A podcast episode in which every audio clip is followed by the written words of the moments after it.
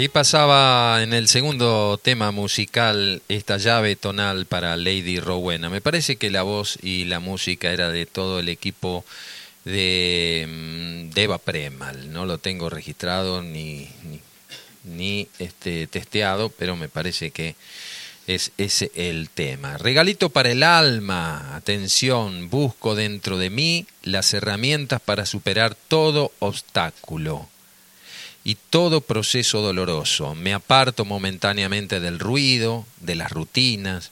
Entiendo que todo viene a mí por una razón, convertirme en un ser experimentado. Acepto los desafíos dentro de este contexto y me propongo jugar este juego en un estado de contentamiento. El juego de la vida, como nos decía nuestro querido hermano del alma, Gilmar Baldazo dos Santos desde Brasil en una entrevista que le hicimos ya hace un tiempo y que siempre nos dejan sus aportes. Un cariño grande a Lucas Eguiluz también, a Luciano en Rosario, vamos Luciano arriba, a Juan Miguel Ors, buen día, buen día Negrito, buen día Hermandad Limonera, gracias Diana, dice, por compartir tantos conocimientos que nos ayudan a vivir más saludablemente. El chinar aún lo siguen fabricando, me dice, debe ser buen bebedor de chinar el Juami. Y, con jugo de pomelo es muy rico. Acá nos tira una recetita. Y les dejo un gran abrazo y que podamos cumplir nuestros sueños. Claro que sí. Pues quien no los tiene tendrá dueños. Ah, qué bueno está esto. Así dice el poeta. ¿eh? A cumplir nuestros sueños, pues quien no los tiene tiene dueños. Y tenemos una persona aquí que ha venido también cumpliendo sus sueños, que su vida dice que es un sueño. Él cree que cuando deje de vivir aquí, en verdad va a empezar a dormir. Mientras tanto está cumpliendo su sueño y lo tenemos aquí después de, mucho tiempo, tratando de compartir porque ha sacado ya un nuevo álbum, así que eh, ha estado en otros programas también, pero queríamos tenerlo en el nuestro y le damos la bienvenida a nuestro querido L de la Rosa. Buen día, ajú. Ajú. Buen día, Oscar. ¿Cómo estás? ¿Bien? Buen día, Facu. Muy bien. ¿eh? Nos estamos viendo bastante seguidito ahora, ¿no? Sí. ¿Eh? Muy bien, te has venido a vivir al valle. Eh, como que fuiste arrimando de a poquito, ¿no? Sí, todo, todo fue mm, en, sí, de a poco. Pero siempre como escuchando, porque desde la primera vez, la segunda, ya cuando vine la primera vez, ni bien llegué ya quería volver. ¿Te pasó eso? Sí. Ajá. Y vos sos un trotamundo de todas maneras. Sí, de todos los lugares que he viajado, porque había vivido muchos años viajando y viviendo en las montañas, fue el único lugar que reconocí como mi casa. Mirá que hay lindos lugares, Catamarca, San Juan, y conozco He estado mucho tiempo en cada pueblito. también anduviste, Sí, sí, viví un año también en Purmamarca. pero, pero lo que sucede acá es muy diferente a cualquier lugar. En Bolivia también, Perú. Y, pero cuando yo entré acá me sentí como en familia. Ahí me di cuenta que debía venir para acá, bajar. Y Córdoba es como mi casa, me hace bien. De todas las provincias me sentí como, como en casa. Y eso fue como creando una realidad que dije, algún día si voy a, a mudarme o algo, me voy a, a venir acá y... ¿Decretaste? sí, nunca dejé de soñar eso, de sentir, porque Córdoba es como la provincia más abierta. Yo anteriormente he viajado mucho con mi padre y cada provincia tiene su, su, su, su programa. Pero en Córdoba siempre es mucho más abierto, bueno, tiene que ver por muchas razones, ¿no? Pero las, las primeras noches que pasé bajo el Unitorco fue tremendo. ¿Al aire libre? Sí, sí. Ajá. sí. ¿Te gusta eso de, de, experimentar eh, bien el viento en la cara, el, frío en el cuerpo, eh, el sol? ¿No? Los elementos, como que, que te sentís muy, muy, muy este, imbuido, como que sos uno con ellos. Sí, me ha pasado de que yo nací en una ciudad y y de un momento a otro en, un, pasé a vivir en carpa. Y esa experiencia fue como muy diferente porque me había estado desacostumbrado del fuego, de prender una hornalla. Vivían dos telas y me sentía re bien. Y cuando entraba a una casa me sentía como ahogado, como diferente, muy raro. Entonces me di cuenta de la sensación que produce la ciudad, porque se me había ido todo. ¿Volvés cada tanto a la ciudad? Sí, vuelvo, sí. Sí, me gusta, no, no es algo que...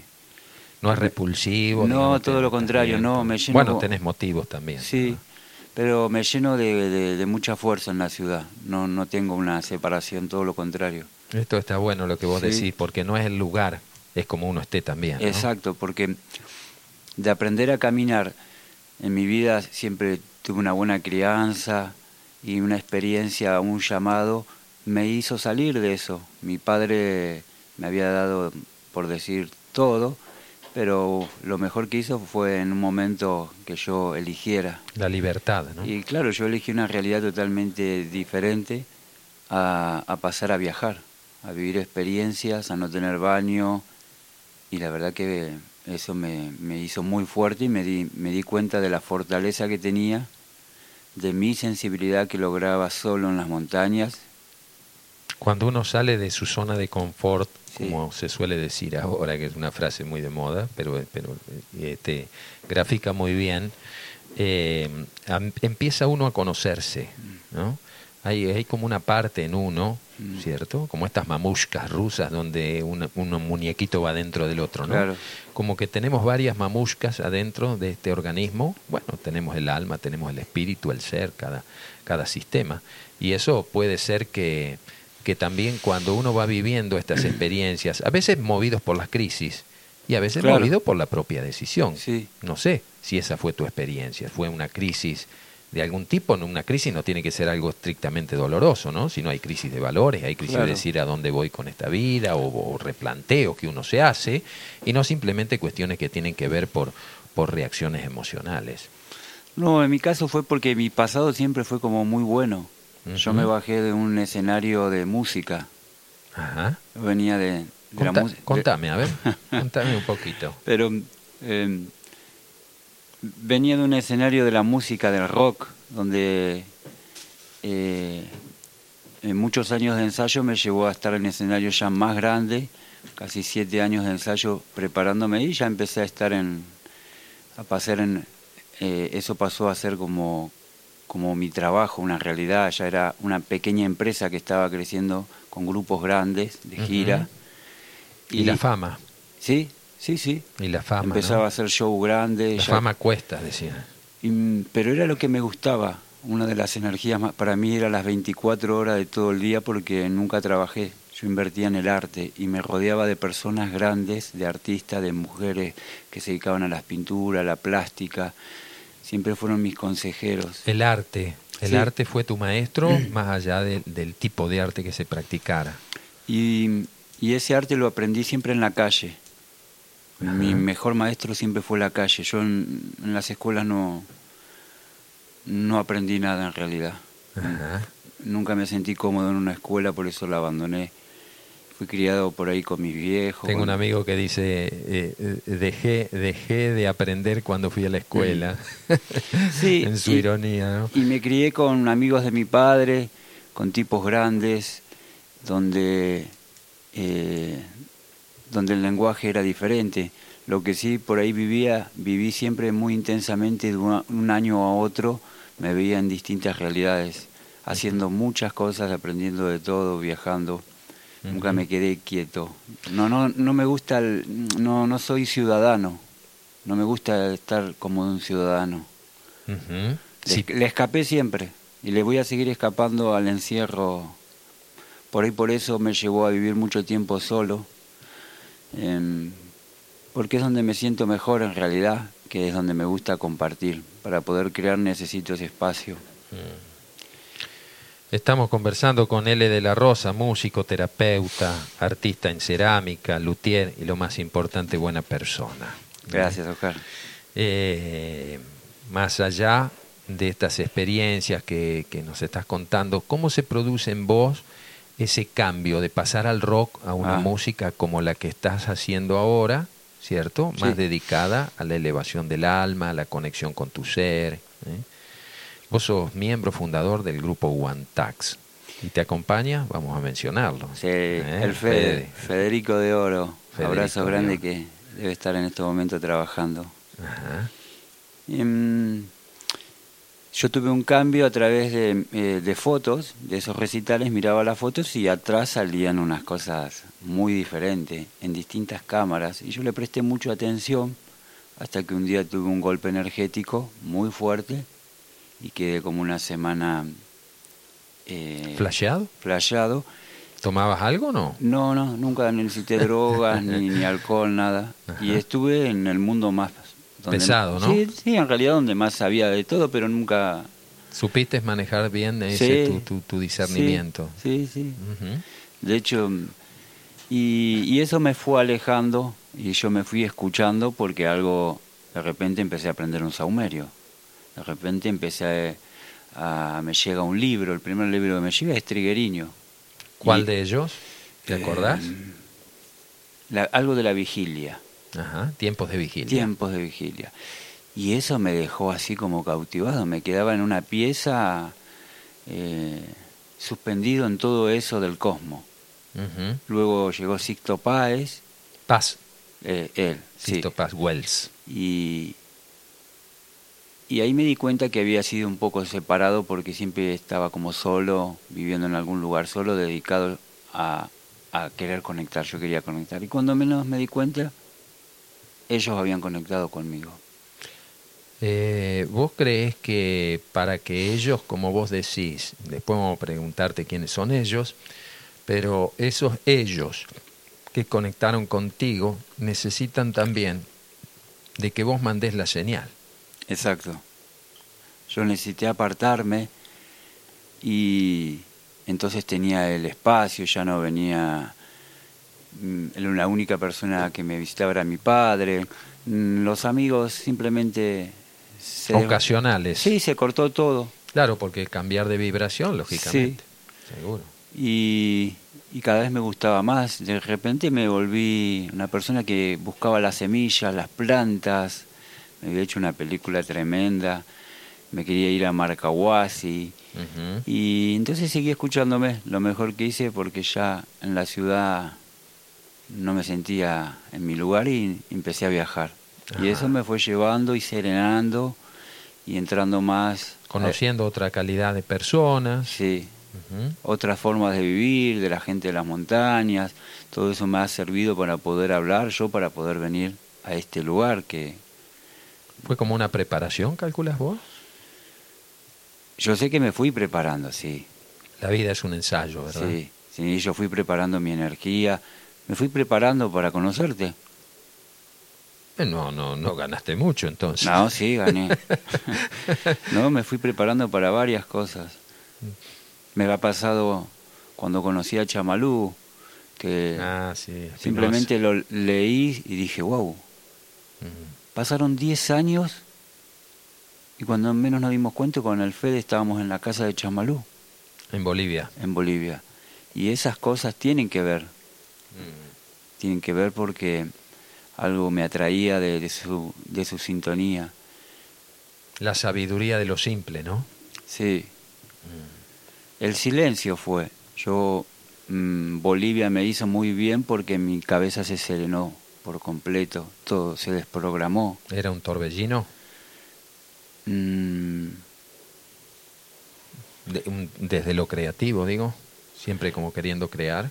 No, es que el programa de, de vivir en, una, en un país como Argentina, Buenos Aires, cuando uno entra a las quebradas no tiene nada que ver. Me encontraba con personas que, que nunca habían salido de su pueblo, con los ojos grandes, muy serenos. Entonces me di cuenta que eran muy telepáticos ellos, todavía. Sí. Y, Perceptivos. y muy fuertes, las mujeres son muy fuertes. Entonces eso me, me hizo como un espejo yo para seguir manteniéndome. Siempre que yo sentía, bajaba en cuatro días desde Bolivia a Buenos Aires a ver a mis padres. Siempre. Eso fue como siempre me escuché. la razón de, de agradecer. Sí, eh, es más simple la vida cuando uno vive en gratitud, cuando uno siente que eh, vivir en gratitud no es estar agradeciendo por algo, ¿no? Pues siempre le ponemos un adjetivo atrás, agradezco por esto, por aquello, ¿no? Es decir, y bueno, y, y cuando a lo mejor uno termina agradeciendo siempre por lo que calcula que lo beneficia, y cuando vive una experiencia de crisis o algo, considera que a veces eso no lo beneficia y sin embargo ese es el beneficio más grande porque te está permitiendo crecer, te está permitiendo darte cuenta de muchas cosas que hasta ese momento no había podido. Entonces se va produciendo lentamente una especie de metamorfosis que nos permite ir conociendo esta, el gran enigma de la humanidad, ¿quién soy yo? Me acuerdo que eso de permitir, yo me estaba permitiendo no hacer, porque mi padre me conocía de, de un lugar donde tenía auto, donde tenía todo, y dejé todo, yo vendí todo. Pero ese no hacer me había, cada vez me permitía más. Estar con vos. Claro, y hacía muchísimo. El tiempo que había entrado ya no era el del problema, el de no pagar un impuesto, eh, el de todas esas razones eh, en una ciudad, ¿no? Pero yo a cuatro mil metros de altura sentía la necesidad de bajar y ir a abrazar a mi viejo porque no lo sabían. Mm. Por ahí a 4.000 metros de altura, en, en, ese espacio de estar con un fuego solo, me permitía ver, claro, y sentir. Como la distancia acerca también. Acerca desde lo afectivo, acerca desde, desde el amor, acerca desde... Mm, la distancia te permite descubrir cosas que mientras las tenés en abundancia a lo mejor eh, siempre dejas la canilla abierta porque tenés abundancia de agua. Cuando te falta y te escasea, mm. entonces te das cuenta del valor de eso y, y te pones un poco más en conciencia de la gente que a veces camina kilómetros por, por un baldecito cada día. Claro, ¿no? sí, sí. Y eso sucede en el norte, eso lo, hemos visto. Y también se hizo fuerte la, la devoción por, por decir, por lo de Dios, porque a mí nunca me abandonó ahí sentí el acompañamiento de que todo está entrelazado, nunca me sentí solo en los lugares eh, por donde viajaba.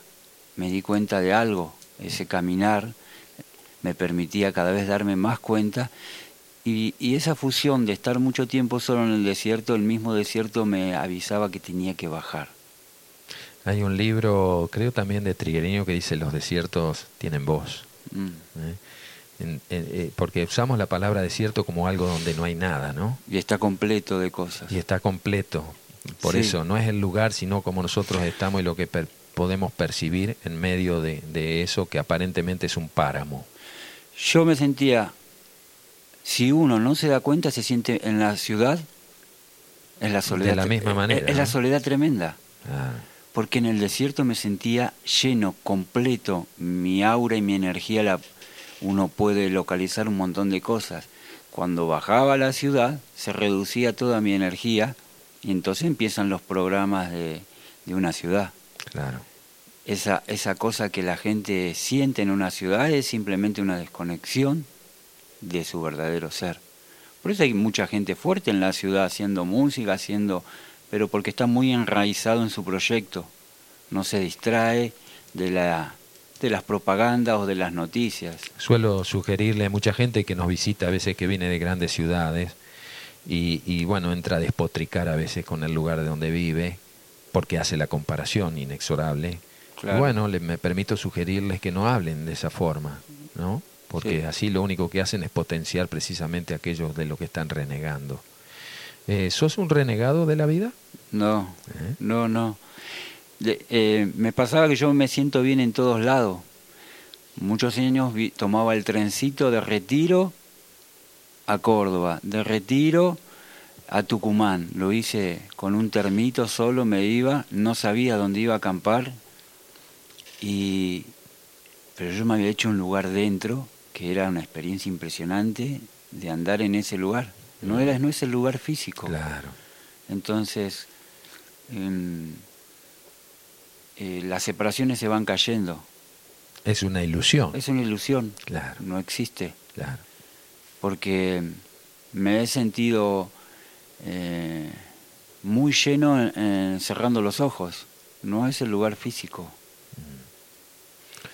Abrazo a todos en el estudio, gratitud por cada programa y reconocimiento al gran L, nos dice Alberto Gallo. Un abrazo, Alberto, siempre, ¿eh? sumando. ¿eh? Miguelito de Cava también, este, en Ciudad de Buenos Aires, en Uruguay, Francisco en Chile. Nuestros hermanos que levantan esta señal en el Perú, eh, nuestro querido hermano también del alma. ¿Eh? Sí, Félix Novela ah. Co, ¿eh? y que levanta ahí por la Sirius FM en, Perú, hablabas a Perú, ¿no? Cuando hablaste de Marcahuasi. Y mm, buenos días, amados, aquí sintonizando en familia, hacemos un aporte para colaborar, dice, con la labor de Diana, compartimos esta web donde encontrar todos los aditivos alimentarios, sus códigos indescifrables y sus consecuencias para nuestra salud. Muy bueno, ¿ve cómo la gente participa? Todos los procesados tienen algunos de estos aditivos sumamente dañinos. Bendiciones siempre Majo, Mariano, Cami y Olivia. Se viene el cumpleaños de la Oli, estamos invitados. Un besito para la Oli. Eh, muchas gracias por este aporte. Lo vamos a, a ir este, también compartiendo y poniéndolo en el aire. Eso es lo que tiene esta radio, que como a veces ustedes no escuchan tanta publicidad porque lo que nos interesa más que nada es precisamente poner en contexto y, de relieve cosas que muchas veces están debajo de la alfombra, ¿no? Y hay que ponerlas a, la vista de todo, porque lo que está llegando no es la oscuridad, es la luz, mis queridos hermanos. Buenos días, escuchando desde Buenos Aires, desde Recoleta, conocí a L de la Rosa cuando estuvo en Buenos Aires con Ricky, Mm. y el grupo DAS, Melodías ah, Devocionales, siempre con su flauta y acompañándolos y también participando del Moreno Zen. ¿eh? Lindos recuerdos, saludos, Andrea Cecilia. ¿eh? ¿La ubicás? Abrazo, Ceci. Muy bien, ahí están, ¿eh? sintonizando la 90.3 desde muchos lugares. Matías Córdoba, abrazo a él, querido, y a Oscar, gracias. Saludos, Mati. Muy nutritivo escucharlos, Matías. También para vos un gran abrazo. Liliana de San Clemente, aquí que está haciendo su experiencia también en Capilla del Monte. Matías del Quinto Reino. Ah, sí. ¿Te ubicás? Con Ale Cabana. Ah, Matías, claro, sí, sí, sí, de, claro. De mantras en donde vos grabaste. Exacto, hay algo también. Este, muchísimas gracias. Em, bien, bien, bien. Eh, muchos mensajes están llegando y estamos allí eh, filosofando con el L ¿eh? Eh, después vamos a ir ya entrando un poco más en, en, algunas áreas. Por ejemplo, ¿cómo te nace esto de la cerámica? Ah. Porque el trabajo con las manos es maravilloso, ¿no?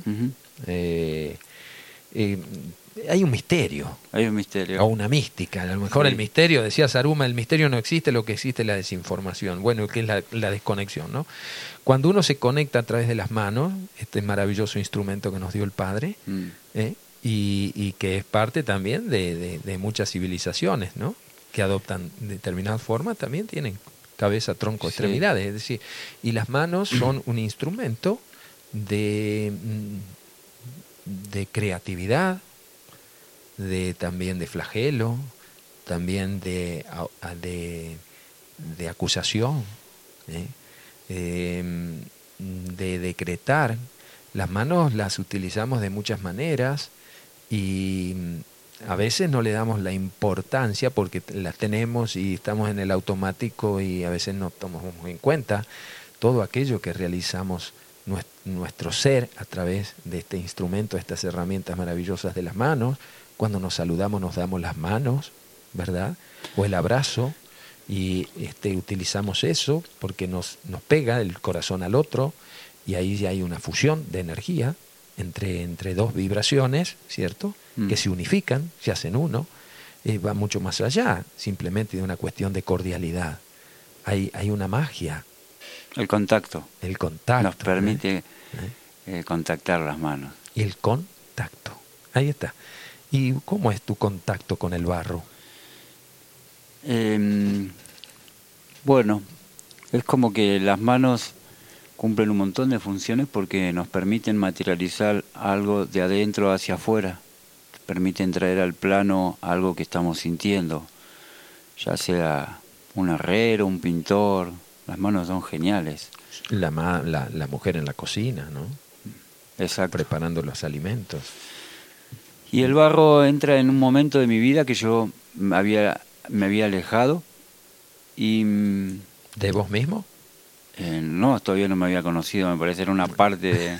en un libro de, de Trigueriño había leído, esta persona fue a transmutar a Capilla del Moncho, y dije, transmutación, dije, yo quiero hacer ese. Y el que estaba se fue un poco, por eso algo me sucedió con el barro, me siento en un momento y empiezo a agarrar el, el barro y empiezo a hacer unas cosas. Quise hacer un portasahumerio y no me salía. Quise hacer un vasito y no me salía. Lo que me salían eran unas caras. Yo sé que ahora vendrán caras extrañas, decía el tango, ¿no? Y empecé a cerrar la ventana, porque igual vivía solo, pero me llamó la atención las cosas que materializaba. Sobre todo porque... ¿Sentía que te llevaban las manos o no? Sí, no, no, no, eso me sucedió y ya localicé cómo poder hacerlo con la música, con ciertas cosas. Eh, o sea que tus piezas de cerámica tienen música. Sí, están hechas con música. Primero con silencio y luego viene el sonido y entro en ese estado. Pero en esos momentos yo podía ver que la mesa ya no era la mesa. Había pasado que mis ojos eh, podían ver, entonces yo cuando me quedo mucho tiempo quieto logro ver cosas. Entonces las piezas que yo levanté era porque las veía. Rápidamente metía los dedos y chuchu. Entonces salían caras de, de seres. En ese momento yo em, estaba con, como no leo libros, pero hubo dos libros que fue Trigueriño y, y el de Sicto, Contacto Interdimensional, y en esos sueños que yo me empecé a, a, presenciar con, con, un ser que se llama Oxla. Y bueno, ahí me di cuenta que algo me, me estaba guiando, diciendo por los, los sueños reales que tenía de día. Entonces yo empezaba a meter las manos en el barro y el barro obviamente permitía rápidamente eh, bajar mucha energía en, en una materia. Y estuve como seis meses haciendo cuerpos, cuerpos muy diferentes, muy refinados, y, me di cuenta que, que veía las mismas inscripciones como en Egipto, porque yo no había aprendido eso. Mm. Y era demasiado, era un proyecto que lo quería presentar o algo, pero no estaba preparado porque no tenía la información. Y después, por ahí ahora, después de 10, 12 años... Apareció un maestro en eso, ¿no? En tu vida. Sí. ¿Querés mencionarlo? Sí. Para honrarlo. La primera persona que aparece es Sokla.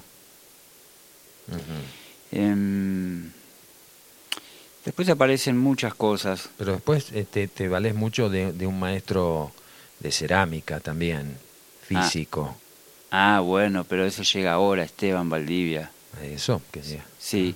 ¿De dónde es Esteban? Lo que pasa que cuando em, yo empiezo de vuelta a continuar con estos seres, es porque yo eh, empiezo a entrar con Guanta, con el Fede. El Fede es como para mí mi maestro que me, me lleva todo eso, a la música con un sentido, con una, un foco de, de, cosa planetaria, con un sentimiento de ayuda. Entonces todo lo, lo empecé a volcar con el Fede en Guanta.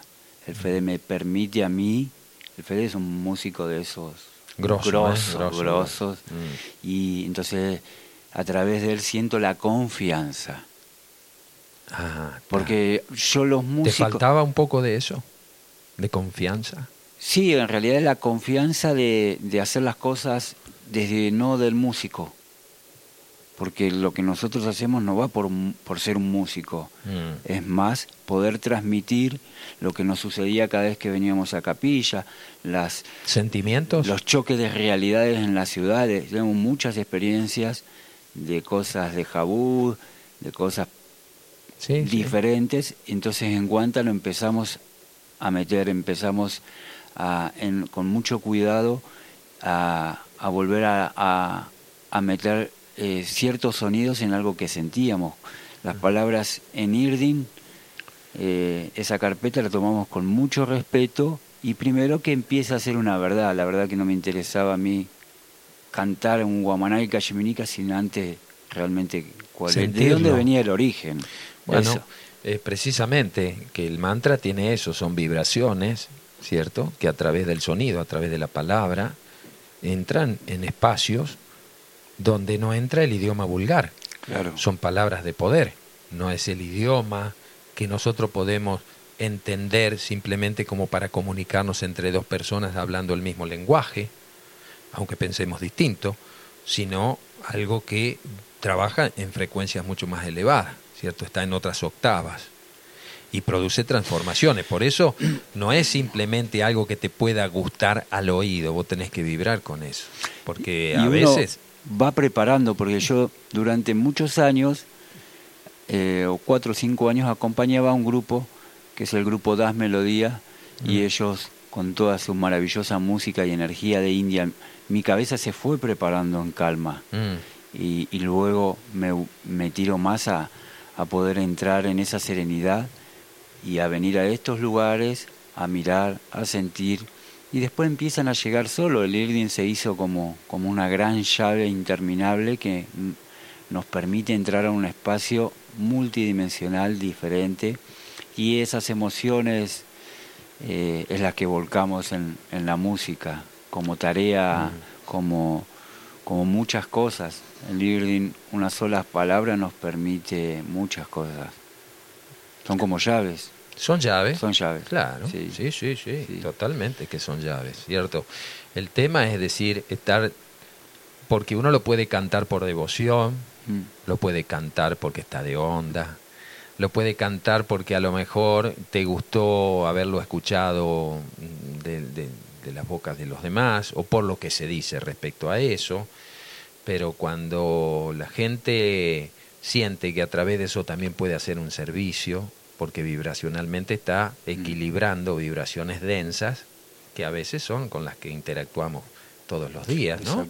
El tránsito, las maquinarias, la, propia, el otro tipo de música o el otro tipo de ruido, ¿verdad? Entonces, eh, cuando uno toma conciencia que a través de eso uno también está haciendo un servicio, que es una forma de orar, es una forma de meditar, es una forma de conectarse con tu propio ser, y de salirte a veces de ese, de ese torbellino de pensamientos en que nuestra mente está tan entrenada, ¿no? Como para seguir caminando por la periferia y no encontrar el centro. Así que, muy lindo. Eh, siguen llegando algunos mensajitos. Aquí estamos conversando con L de la Rosa, uno de los miembros del grupo One Tax, eh, pero también, como decía anteriormente, un artista de, la vida, un caminante de los cielos aquí en la tierra.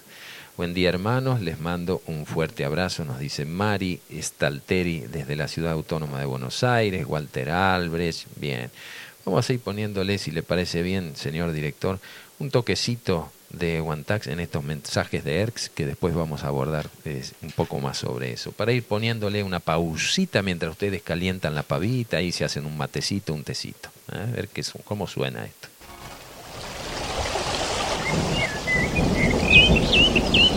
you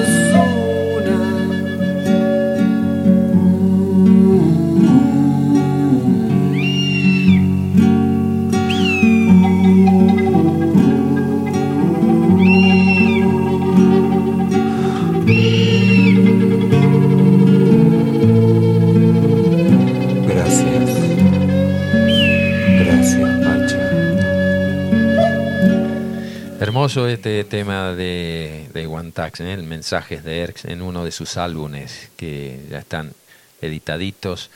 Y mm, conocí a través de la música y después lo pude conocer físicamente a Jorge de Oro. Jorge de Oro, eh, en la década del 90, fin del 80, del 80, década del 90, comenzó a combinar los sonidos de la naturaleza. No era nuevo, ya había otros autores también, pero bueno, a mí me llega a través de Jorge de Oro, eh, que también em, empieza a hacer este tipo de música para meditación. Lo pueden buscar también en la web y sigue actuando. Él está en la localidad del Bolsón y después me parece que se fue un poquito más abajo entre Belín, allá en el sur. Y, bueno, me gustó muchísimo eh, esta combinación de los sonidos, de los elementos y la creatividad del, músico, de la persona sensible que, que busca, sin alterar una u otra de esas frecuencias, ensamblarlas. Y en este álbum ustedes lo logran mm. también con el Fede, ¿no? Que nos deja acá un saludito, ahora lo vamos a estar eh, subiendo. Eh, eh, para hacerte ya la, la, pregunta. Abrazos, queridos hermanos, dice Fede, escuchando. Abrazos a L y Oscar. Ale Cabana también, un abrazo grande. Ale, querido. Qué linda, qué linda gente. Hemos hecho algo también. Buen día, Silvia y Armando. Hermoso reportaje, nos dice ahí, Sombrero Blanco y Silvia de Santa Isabel. No sé si está en Santa Isabel o en Buenos Aires. Gracias, Oscar, por permitirnos estar en tu programa. Fede, pero cómo no, Fede, claro, era algo que, que estaba, eh, vamos también a, invitar a, a, otras personas que son aquellos que fueron atraídos, ¿cierto? No traídos, atraídos eh, porque a veces dije, a mí me trajeron. Nadie te carga y te lleva. Uno, uno se sintoniza y, y este y gente de, de distintos lugares, de, de, nuestra querida América India, eh, nos deja acá también un, abrazo que te lo, te lo hago extensivo a vos, L, eh, Karin Rad, ¿eh? Ah. un abrazo para Karim. Abrazo, Karim. Qué hermoso testimonio, dice, de vida, de sencillez y de entrega. Me gusta escucharlo a Karim cuando habla. Es hermoso escucharlo a Karim, eh, porque, eh, bueno, él viene acá, crea el botiquín casero, es un reconocimiento que todos tenemos, porque hasta este momento todos andábamos juntando hierba, pero él rescata a Billy, empieza a sintonizarse y bueno, va a estar también en el programa allá por el mes de diciembre, Karim. Nos encontramos ayer y y vamos a, a, tenerlo aquí también en el estudio para, Karim también canta, reflexionar, ¿no? Canta Irdin, Karim, y es muy bueno. Y hay que preguntar acá en Capilla quién no canta Irdin. ¿Eh? Ay, qué lindo. Es pariente mío lejano, dice, tenemos el mismo apellido, de oro, dice aquí el Fede. Ah, claro. ¿Eh? ¿Eh? Muy bien, de oro. De oro es el, el la oportunidad que tenemos de estar encarnados en este tiempo, viviendo estas situaciones extremas a veces, que te digo, como que la vemos también a veces como de película. Nosotros acá estamos relativamente como preservados, como dentro de una, de una especie de ánfora, de algo donde en algún momento sale el, mágico, el aladino, ¿no? Por ahí este lugar no, nos permite ampliar esa luz, nos permite por por estar en un gran campo de, energía que hay aquí. Em, pero en las ciudades donde mejor se practica, enraizar nuestro espíritu. Para mí, monje en el monasterio es cualquiera, me dijeron una vez. claro, ¿Eh? sí, o sea, en Buenos Aires o en los lugares donde, donde más se necesita hacer cosas y hay mucha gente de la luz trabajando, totalmente, eh, trayendo nuevas recetas, nueva información, conciencia de la comida, conciencia de la ropa. En muchas áreas, en ciencia también. Y es obvio que es donde más cuesta, pero es donde más se, se, se necesita. Es un lugar donde donde aparecen los imposibles, pero uno lo hace posible. No es el marco de afuera, en realidad es uno desde, desde adentro donde eh, trae esa iniciativa. Por eso los proyectos en este momento para todos nos pueden iluminar. Y que pueden ser de cualquier, eh, como diría, etiqueta. O sea, no tiene que ser uno espiritual y, solo prender saumerios. Uno puede emprender un, un proyecto relacionado a algo y, y que eso le trae luz. Es relativo para cada uno. ¿no? O sea... tengo, un amigo que tiene, tiene esa ironía. Él dice, no podés prender un saumerio y andar a 180 por la ruta. Es decir, porque prender un saumerio está eh, este, preservado ciertas cosas. Eh, no obstante, bueno, uno rescata siempre la parte del, del humor como una herramienta que mm. nos permite reírnos de nosotros mismos en principio, ¿no? En cuanto a, cómo jugamos el juego de la vida y cómo muchas veces el humano eh, empieza a hartarse de usar máscaras. Mm. ¿no? Y vos trabajas con máscaras, pero en barro. Exacto. ¿Eh? Bien, contame de esas máscaras. Bueno, ahora estoy como, ya hace, va a ser dos años la vida, de verdad, me puso una gran persona y lo honro. Anoche estuve con él hablando por teléfono. Él se llama Esteban Valdivia y es uno de los ceramistas arqueólogos que eh, con un grupo de personas viene hace años eh, investigando y estando en, en, los lugares de piezas originales que mucha de la gente no vio, de culturas como Jamacuaque que no son conocidas. Y usando técnicas ancestrales. Exacto. Eh, le han permitido recuperar piezas del Nazca de instrumentos donde además de estudiarlas, de usar eh, una nueva visión de cómo eran sus sonidos, mm. porque en su momento Occidente se ha encargado de que todos esos instrumentos están desafinados y no es así. Vengo de escuchar antaras de hace 1500 años y, y cuando vos escuchás esos instrumentos, algo te hace un clic. Occidente se encargó de tapar todo eso, eran piezas, yo hoy me doy cuenta porque puedo levantar unas piezas que a algunos le pueden llevar un mes, dos meses levantarlas, eran piezas con ornamentos de oro, piezas, estas vasijas silbadoras tienen una función energética en la glándula pineal, unos sonidos que abren muchísimo y eran todas destruidas, no las querían. Eh, bueno, hoy gracias a algo esos sonidos quieren volver, quieren eh, salir afuera, eh, piezas encontradas en las tumbas, abrazadas con las mujeres, hay una infinidad y bueno, poder hacerlo y poder traerlo para que la gente vea eso estos tipos se ve que eran artistas eh, en un tiempo muy diferente porque eh, el sonido uno no necesita estudiar para tocar ahí. Mm. ¿no? Lo mismo que unas flautas mayas triple, ya todo estaba hecho. Estas vasijas silbadoras funcionan con agua, en realidad son máquinas hidráulicas. Ellos ya aprendieron a comprimir el agua el micrófono que yo estoy usando en este momento no lo inventamos ahora, lo usaban estas culturas ah, sí, eh, de una manera de barro, cómo amplificaban el sonido. Las vasijas silbadoras eh, tienen una especie de micrófono cámara resonante donde hacemos ampliar el sonido. Y funciona de una manera como ellos lo hicieron. Y lo interesante es que todos los sonidos eh, de viento y los silbatos están guardados, nadie los puede ver. La persona que creaban esos instrumentos lo creaban con magia y los creaban para que todos no vean.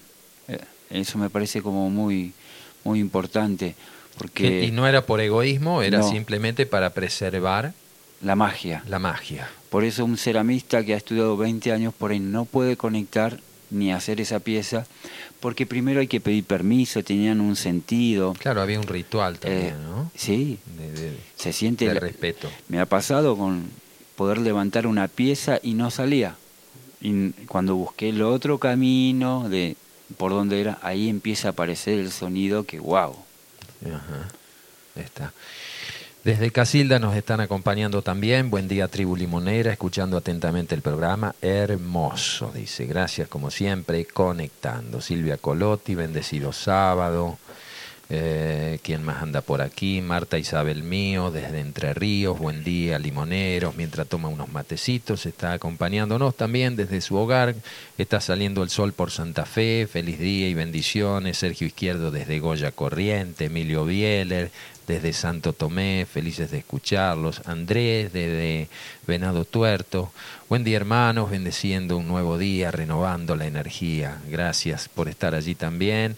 Querido Andrés, gente desde Buenos Aires, desde Mayuzuma, ¿eh? ahí en cerquita de Carlos Paz y mucha gente acompañándonos esta mañana, aunque está un poquito fresco acá en Capilla del Monte, le estamos poniendo calor con el L ¿eh? y un tecito ahí en la mano.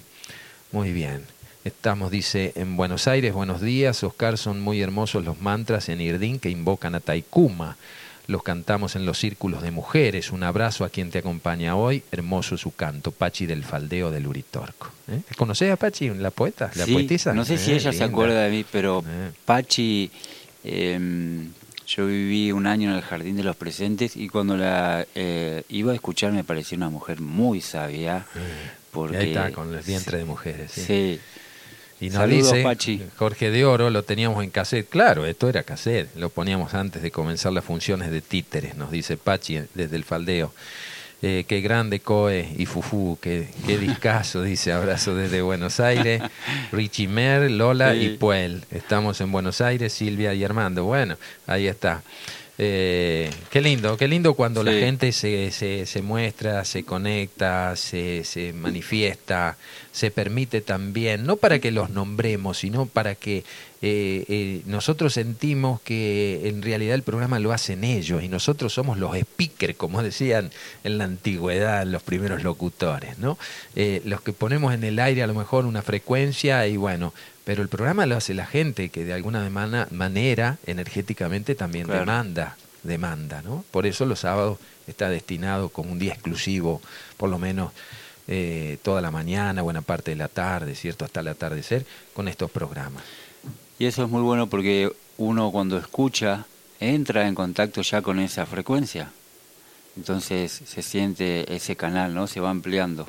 Claro, totalmente. Claro, es, la red. Sí. Es la red. Como dicen Agualcuma, hay que estar en la red sin enredarse.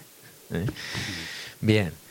Eh, L, y además de la cerámica como eh, para realizar instrumentos, este tema de las máscaras y eso, eh, eh, vos sos una persona que siempre está buscando como de dónde sacar un sonido a través de lo que tiene a mano. Mm. Que puede ser una herramienta, puede ser una piedra, puede ser dos semillas de quebracho blanco. Eh, eso, eso te nace, eso te, te, te busca. ¿Quién es L de la Rosa? eh, es como que para mí eh, mi lenguaje es el sonido. Para mí mi salvación siempre de chiquito. Fui criado entre un bombo batería porque mi hermano es baterista, entonces yo ya a los 13, no, más chico, 10 años yo ya iba a los ensayos y me crié en la música. Entonces mi realidad es el sonido. Para mí lo más importante era cuando tal grupo sacaba el álbum. Mm. O sea, y yo llegaba a casa y estaba el televisor, nunca conecté con eso. Yo me llenaba de luz en los recitales, eres mi mundo, la música es mi mundo y ahí con los años me di cuenta que cuando hay silencio eh, la música vuelve. Mm. Cuando hay silencio uno tiene espacio para crear. Cuando hay silencio aparece la poesía, la danza. Entonces, nos damos cuenta que hay una red de seres tratando de contaminar y cortar ese canal. Yo llego a través de, la, de las plumas, las semillas, eh, de los encuentros de mujeres, de, de esa observación del fuego. El fuego empecé a escucharlo porque la materia nos habla cuando conectamos. Nos habla siempre, lo que pasa es que estamos desconectados y no, no lo percibimos. Y yo sigo la energía, me conecto con la energía. Aprendí a escuchar una casa, aprendí a leer los campos vibracionales de muchas cosas. Primero fue en mí, aprendí a leer el aura de, la materia, a sentirla. Entonces, pero eso lo desarrollé en Bolivia más cuando se cortaba el habla y yo me daba cuenta que antes que yo le diga algo a la señora ya sabía lo que me estaba pasando. Pero sí, por ahí algunos nacemos con esa sensibilidad, algunos la guardan, otros por miedo se confunden. También por respeto, ¿no? Sí. Dejar que el proceso se vaya desarrollando naturalmente y acompañar desde el silencio. ¿Mm? Claro. Eh, hay una película linda, no sé si la has visto, La Belverté. Ah, sí. Bueno, eh, ahí, en, esa, en esa película hay una parte en donde ellos dice vamos, invitan a, uno de los actores o a los actores dice, vamos a un concierto de silencio. ¿no? Y eso la verdad que me, gustó tanto. Y bueno, entran en silencio y de pronto todos se ríen, pero no escuchas una palabra. Es decir, porque conectan precisamente con algo que el oído físico no capta. ¿eh? Eh, hermosa charla estamos teniendo con, con, con También hay ruidos que me gustan. El ruido se vuelve para mí a veces como un catalizador, me ordena un tren, ¿qué ruido te produce? No, no me molesta, porque es relativo. Te, te vuelvo a decir, yo estuve casi 10 años acompañando a mi padre a turismo carretera. Y para mí es una felicidad que el coche pase a 280 y largue la explosión. Claro, a mí me da mucha tranquilidad. Ajá. Es relativo. Las personas más serenas que encontré era cuando tal piloto se bajaba del auto porque ahí no te podés distraer. Estás no, estás bajo un estrés. Entonces eso para mí fue como un choque con muchas cosas. Creen que una persona espiritual no puede andar en una Chevy, en una Coupé o en... A mí me encantan las motos choperas. Mm. Tenés una, ¿no? Tengo una.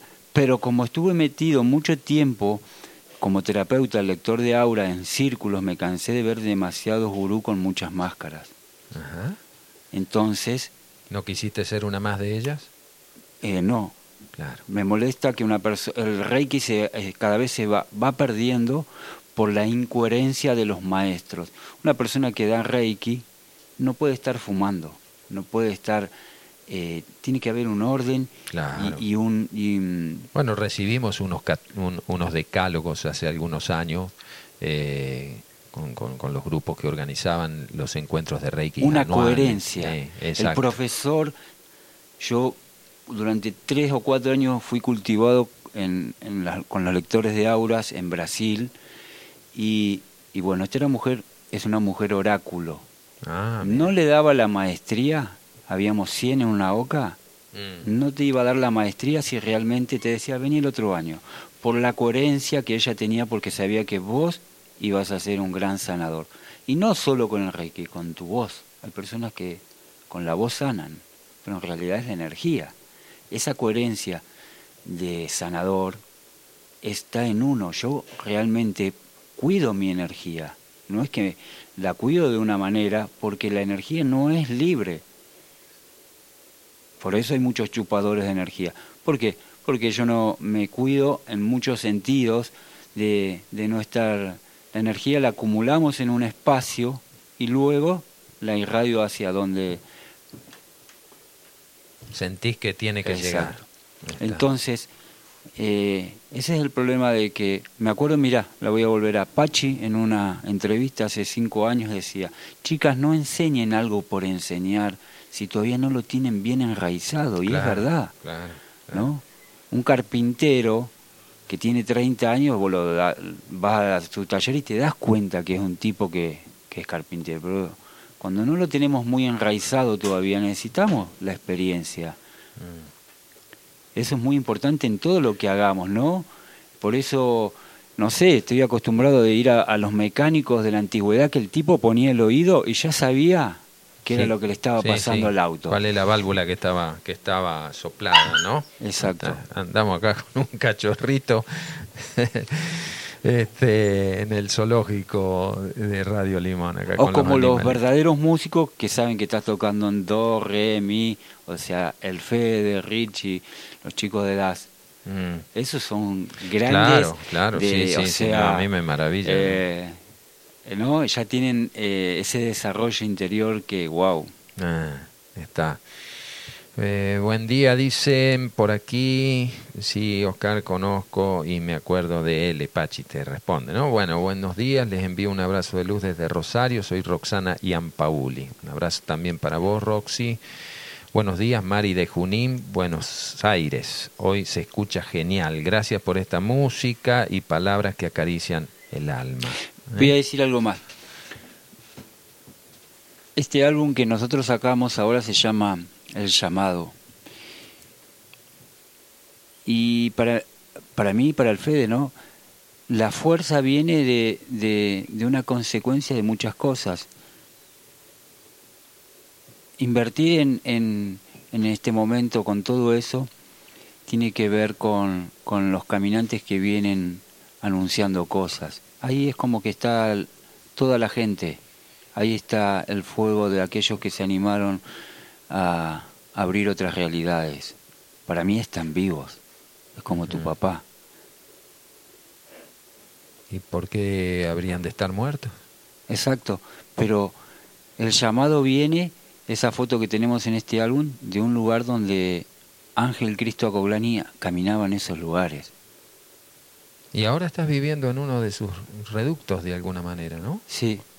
¿Sentís que eso es casualidad? ¿Que eso te, te, estaba preservado, estaba resguardado para eso? Como que hay una también, eh, no sé, especie de, de presagios. Yo creo que se trata de amor. Yo empecé a sentir amor cuando venía el peregrino. la primera persona que nos pone es Juan Mengarelli. Sí. Le entrega una carpeta en Irdin al Fede. Y yo le tenía mucho aprecio, mucho amor a esa persona. Él nos trae a, a empezar. Honramos a Juan, claro. Empezamos a, a venir al peregrino gracias a él. Y, entonces yo dije en un momento de los años que veníamos, dije, si algún lugar me quiero mudar, quiero tener de vecino a Carlos Gallo, a Pablo Grossi. Fue eso, ¿eh? En realidad. Mm. Y cuando menos eh, me di cuenta, llega el mensajero Pablo que me dicen que ese lugar se vendía yo una vez paso caminando Guaritumi. Sí. Y entré y dije, wow, algo me pasaba en el aura. Yo sentía que algo me pasaba. Llegué a la casa de Pablo Grossi y me senté y le dije, ¿qué hay en esa, en esa palmera para allá? Me dice, bueno, por allá había un piletón. Dije, yo voy a ser tu vecino. Y así se dio las cosas. Por eso uno crea esa realidad. Yo nunca perdí el sueño de estar acá pero para todo esto había ah, hubo como muchos años que venía al faldeo. Para mí esa fue como la primera gente guerrera que conocí en Capilla. Toda la gente del faldeo que acunaba a los caminantes, a la gente que venía con mochila. Para mí fue un gran espejo el faldeo. Ahí y lo sigue siendo. ¿eh? Sí, sigue siendo. Eh, ahí hay magos de verdad. Iba a las noches a donde escuchaba la música colombiana, y dije, wow, acá no hay miedo, nunca hay miedo en estos lugares. Qué lindo eso, ¿no? Sí, no, es así, eh, aquí ah. nunca hay miedo, acá el miedo no... Sí. La, confianza, ¿no? De que todo está en orden. Exacto, dejaba la carpa y me iba a caminar y... Sí. Y también es una práctica también del desapego. Eh, ahí está. Porque mm. el, el Dice Nahualcuma en uno de sus poemas, me preguntaba un hermano cómo era el desapego, dije abandona tus egos, si en verdad quieres cambiar. Porque lo que no cambia es lo que está muerto. Entonces, cuando nosotros vemos que hay cambios, es porque hay vida. ¿Cierto? Estás vivo. El, el cambio te anuncia, ¿cierto? Que estás vivo. El que te critica te anuncia que estás vivo. ¿Por qué te ofendes por eso? El que te critica te reconoce. Eso quiere decir que empezamos a vivir más cuando nos desapegamos de esas programaciones. Por supuesto, pero además es una opinión, ¿no? Como vos decías hoy con relación a lo posible, lo imposible. Son opiniones. Que sean realidad depende de vos. Yo lo hago realidad. Entonces, nosotros, bueno, precisamente, cuando, cuando esta radio, por ejemplo, sin ir más lejos, ¿no? Estaba en el corazón de Facundo cuando tenía 10, 11 años. wow. Entonces, claro, él trabajó para todo esto, vivió sus experiencias, sabe lo que no es bueno por las experiencias que le oirieron y por lo tanto es muy cuidadoso para no transmitirlas eso porque a veces te pueden pegar, ¿cierto? y, y también el desapego de decirte, esto no es mío, pasa a través mío.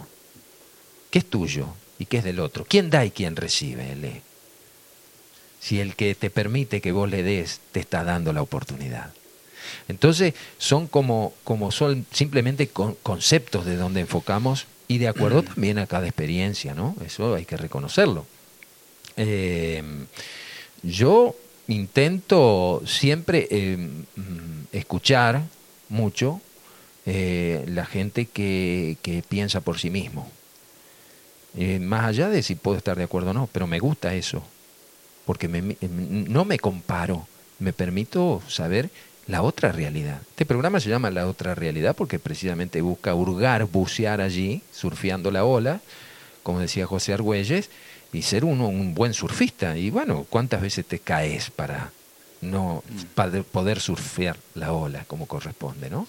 Muchas veces, te tenés que caer muchas veces, pero está en la perseverancia, está en el tesón, está en la convicción y está también en la humildad de reconocer que, bueno, somos seres volubles, nos podemos equivocar más de una vez y eso nos permite mejorar y rectificar el rumbo. Si no, ¿cómo nos daríamos cuenta? ¿Cómo te darías cuenta vos eh, que hay algo que no está bien en tu cuerpo si no sentís un dolor? Esto de los contrastes, ¿no? Entonces vamos desarticulando, a lo mejor, formas pensamiento creadas que hoy nos permiten empezar a sacarnos las máscaras y a, ir eh, empezando a ser y no a aparecer. Y apareció algo, este nuevo álbum. A ver, contame de este nuevo álbum. Y después te voy a preguntar algo más con relación a, eso. Eh, se llama El llamado.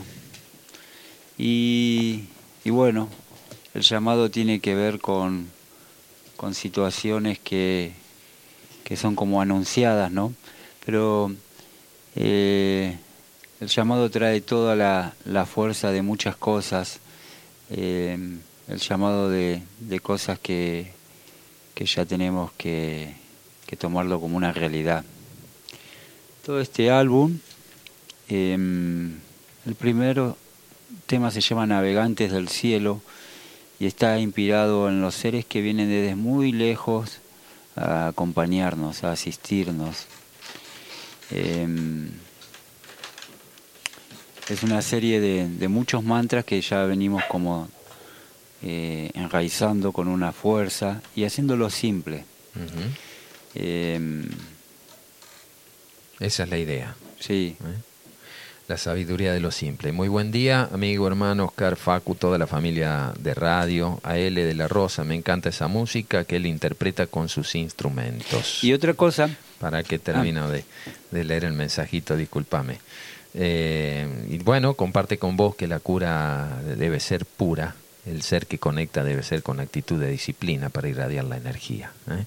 Ve un chico muy especial, Dios lo bendiga, tengan un hermoso día. La gente te manda bendiciones. Adriana desde Las Parejas. Gracias.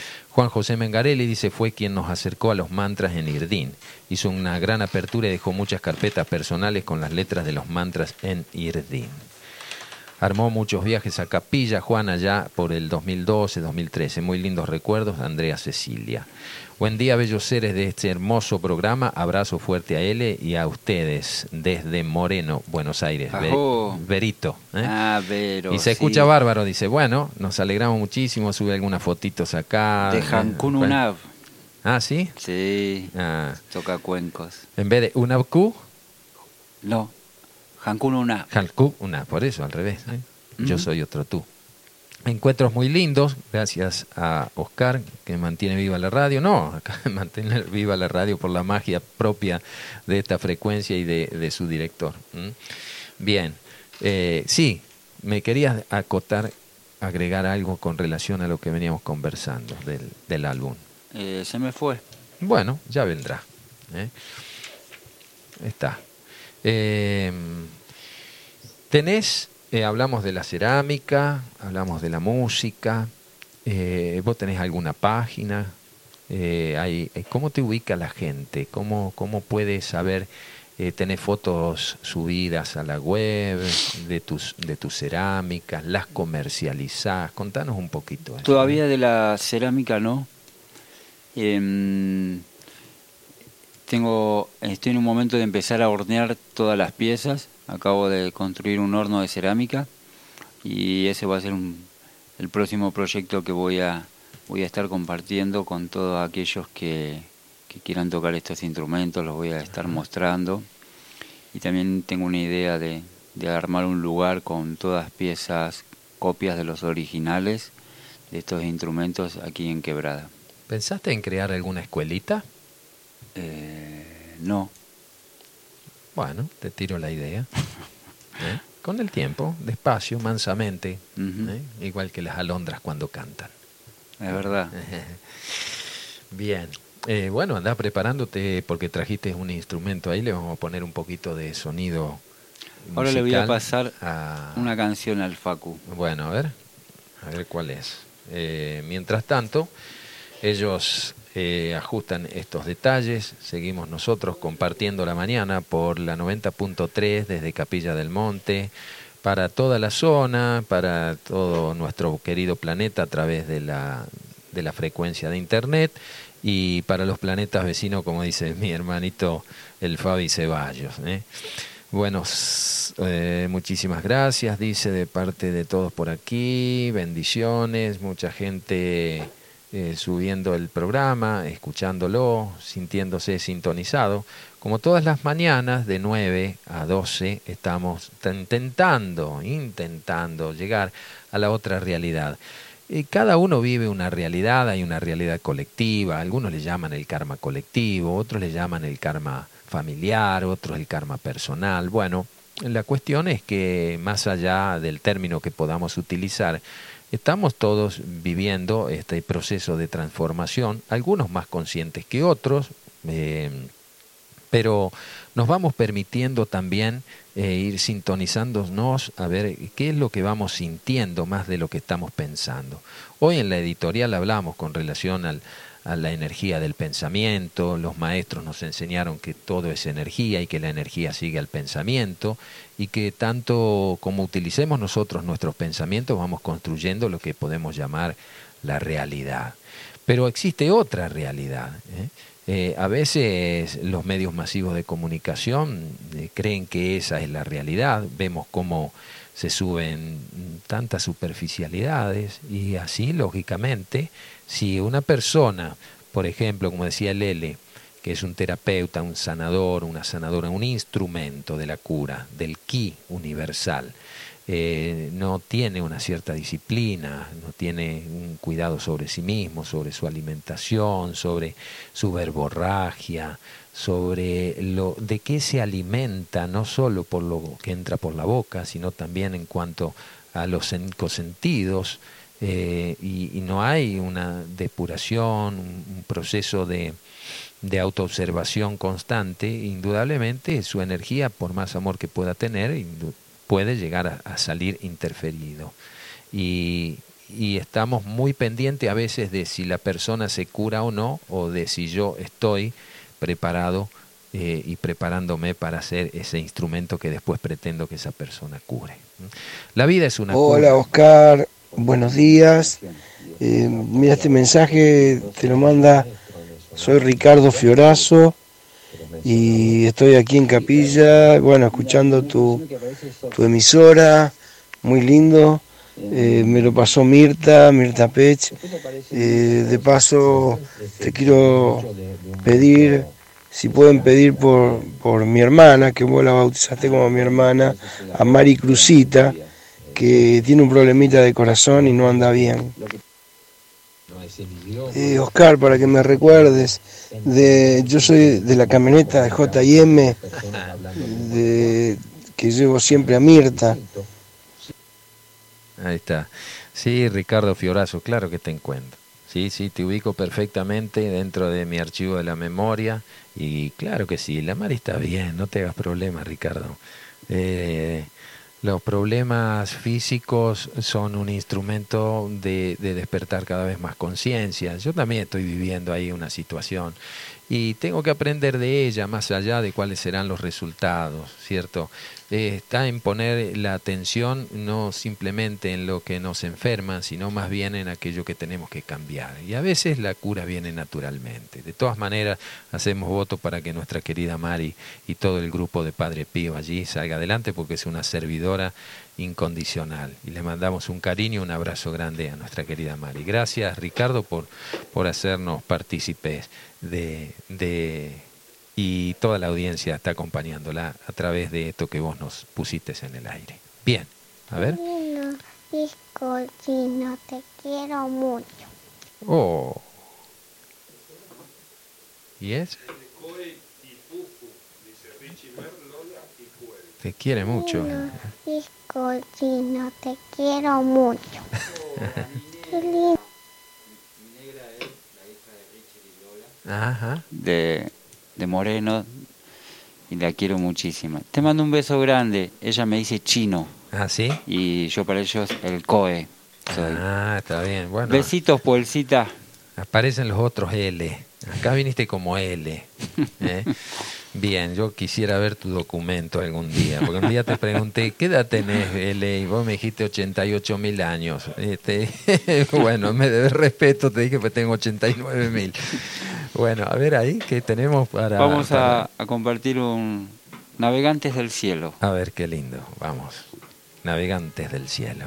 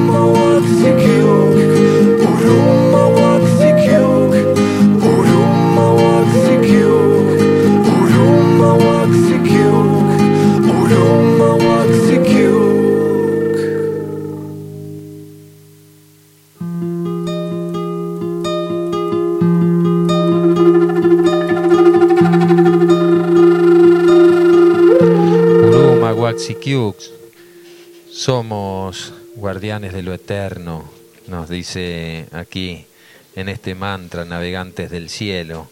Cruzan las líneas densas, esferas azules, conciencias geométricas, se alinean produciendo la apertura, la luz de un sol mayor, conectada a nuestra esencia, revelará un nuevo código, Uru, Mawak, Sikyuk. Em, ¿Qué te produce desde tu casa mirar los terrones?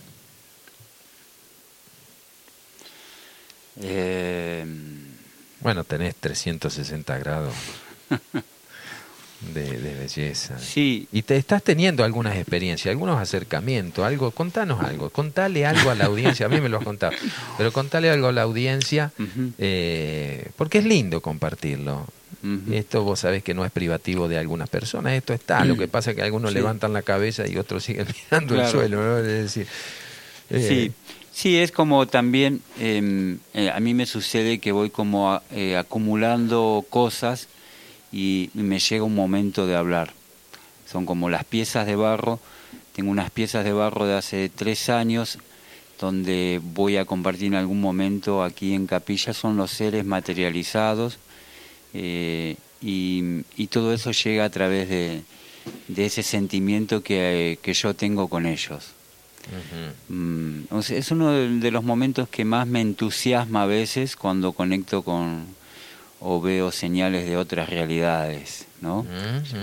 Eh, sea, ya se me hizo como muy natural en eso y me produce algo muy hermoso que luego necesito hacer, ya sea a través de, la música, del barro, pero que en algún momento voy a compartir con la gente. Eh, es algo que a veces elijo por ahora, el silencio, para no estar molestándole si vi si la otra la otra noche. No, no, no, era por eso, por ahí no venía mi, mi pregunta, obviamente, ¿no? Eh, sino de que mm, eh, de alguna manera no ha dejado de sorprenderte. No, siempre las señales llegan, podría decir día por medio, cada dos días. Siempre estamos como con Paula en contacto porque por ahí eh, vivimos esa, esa cosa así simple de estar más atento, pero no atento buscándolo, atento a que nuestra calma o armonía se sintoniza con eso y, y ellos nos escuchan. Ahí están con sus luces, mostrándonos su presencia, en algunos momentos eh, más intenso, como nos ha pasado, y sentimos que es como una preparación. Eh, hoy, hoy hablaste de, de, ellos y quedó la pregunta como flotando en el aire. ¿Quiénes son ellos? ¿A quiénes te referís? Eh... ¿Podés, no sé, cerrar, en, conceptualizar algo de eso? Eh, bueno, la familia, para mí es la familia de la luz. Ah. La familia de la luz no es de acá. La familia de la luz existe de hace un montón.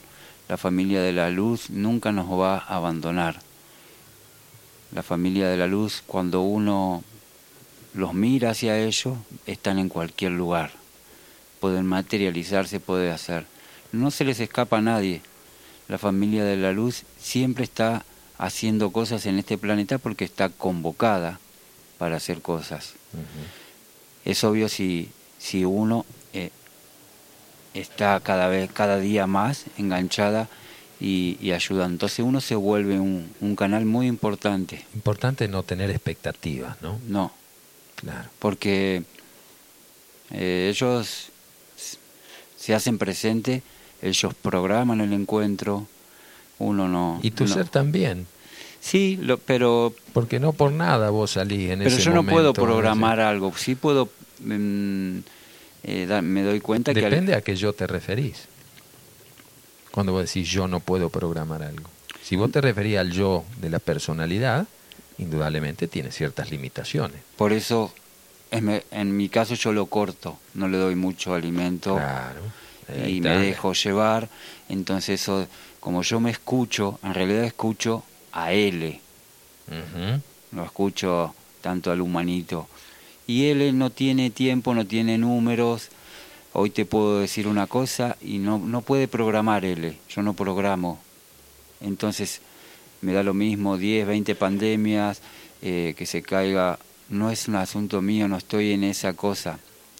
Está bien. Yo escucho a él, escucho al creador, trato de, de, estar ahí. No, eso no me, no me va a distraer, porque entiendo por ahí un poco el juego y la maldad del control. Trato de no estar en el control y de no controlar la energía, ¿no? Claro, y no controlarme. Ah, está. Cuando yo dejo abierto ahí esa parte mía, eh, entro en ese en esa magia. Cuando alguna noticia ¿Y eso después se transcribe en música o en arte? puede ser en todo. Por eso me siento bien en todos lados. Me metes dentro de un calabozo y a mí no me mueve un pelo, Oscar todo lo contrario. Te quedan, poco, igual que a mí. De hecho, podría ser uno de los lugares más meditativos, porque no tenés corte. Mm. Un artista, yo siento que no hay muchos artistas, y no va a haber artistas, porque el artista necesita aislarse, necesita... Un Dalí no podía estar interrumpido todo el tiempo con un ah, celular o que le estés diciendo, hey, sí, sí, sí, esos son cortes. Y este es para mí la Tierra es un gran lugar de cortes. bueno, Nelson Mandela, de, cuando le preguntaron qué sentía después de tantos años de estar preso, dijo, el que estuvo preso fue mi cuerpo, yo siempre fui libre. ¿Verdad? Entonces, eh, y, y, él lo tomó como un retiro, como una preparación también, con dolor, obviamente, no es, no es fácil, y después de que uno escucha estas frases, ah, qué bueno, ¿no? Pero hay que estar, hay que vivirla la experiencia y, cómo nos apresamos a veces andando sueltos y cómo podemos estar sueltos estando presos. Porque además hablamos de libertad y la libertad es un peligro, no es algo fácil. A ver, contame algo de eso. Claro. Estar libre no es algo de estar solo en las montañas, no. Es mantener un, una conducta y un estado vibratorio muy alto, porque esa libertad trae sus cosas. Es un hermoso planeta, pero las fuerzas oscuras no quieren que pases información y luz, porque molesta. Por eso hay que saberlo hacer. Hay que saber conectar ese enchufe en algunos momentos, porque el la gente que trabaja para la luz es la que va a tener y tiene que estar más atenta por los golpes energéticos. Pues nosotros estamos desmantelando un sistema de control en la Tierra. Claro entonces, que le teme a la vibración alta, que le teme a la gente que pone el corazón. Entonces lo virtual Lo virtual va a seguir creciendo en estos momentos, pero se va a decaer, porque la fuerza que está llegando aquí es una nueva fuerza de integridad, de luz, que va a desmantelar y a mover las piezas. No van a dejar que el, planeta se caiga. Ya está sucediendo. Exacto, nadie, no hay ningún humano que va pueda apretar un botón rojo porque es controlado por los seres que están cuidando el planeta. Eso a partir del 88 fue sacado el precinto. ¿eh? Y además porque hay algo muy grande, ¿no? Eh, estas energías como los pleyadianos que vienen desde muy lejos, vienen porque tienen una conexión muy grande enganchadas con, con su futuro. Y con, su, y con sus primos acá en la Tierra. Entonces, a mí me sucede eso en las noches, aquí, eh, de ver sus luces, de ver sus señales, y entonces me ponen la otra realidad. ¿Y cuál es la realidad? La que yo me hago un pequeño problema porque no vendí esto. Claro, ¿dónde está la realidad? Eh, esa preocupación...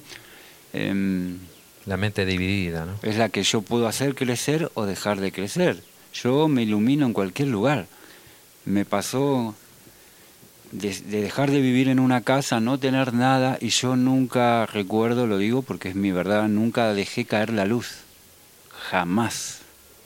Y ya no dependía si estaba en, en un buen auto o andaba con una mochila o andaba como caminante.